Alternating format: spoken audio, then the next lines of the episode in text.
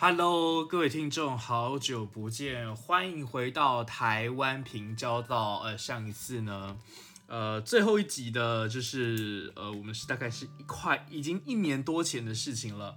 哇，这个这么久没有跟大家在空中见面呢，其实，呃，我们除了有在持续的经营我们本身的自媒体。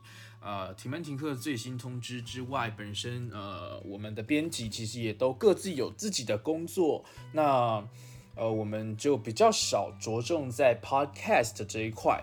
但是呢，我觉得未来，哎，其实我们可以用比较少的时间，不一定每一次一集都要那么的长，用非常简单快速的这种呃步调呢，也可以跟大家轻松的来聊聊时事。OK，好，那么其实我们停班停课最新通知呢，成立，借现在二零二一年快要结束了，接下来要迈入二零二二年，我们停班停课最新通知，呃，在今年呢也宣布啊，也就是成立了十周年。其实这十周年来呢，呃，说长不长，说短不短，呃，一个小孩子都可以。学讲话，开始慢慢去认识这个社会了。那我们这十年来经历了每一个台风，那也很感谢大家哦，陪伴着我们的成长。那相信我们的成长跟大家是有目共睹的哦。那也有非常多陆陆续续新的朋友来加入，其实我们都非常的欢迎。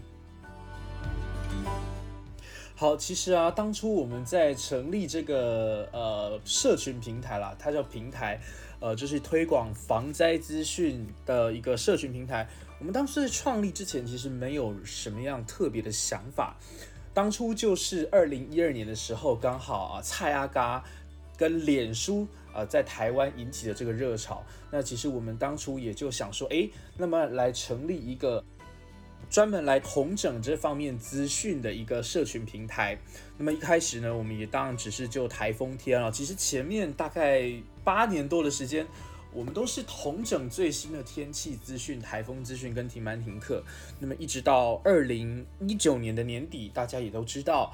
啊，发生了什么事情？就是武汉肺炎 （COVID-19） 之后，我们就加入了这个疫情的通报。那么也由于呢，这个也算是灾害防救的一环。那么我们也希望未来除了在停班停课之外，我们也能够跟大家一起来了解最新这个世界发生了什么事情。那尤其是灾害这个东西是防不胜防，而我们又必须要面对的一个课题。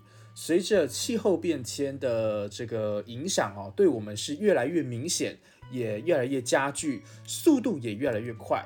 所以，其实我们要赶快的去建立起人人都要有这个防灾素养。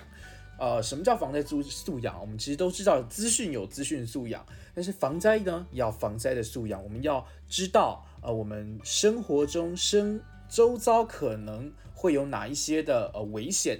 这些我们都必须要事先想好、规划好，并且呢，你定出自己的一套生存法则啊，这个其实就是非常重要的。未来我们在成为一个现代公民，也必须要拥有的一个基本的一个能力。那么，这个天择的时代啊，其实，呃。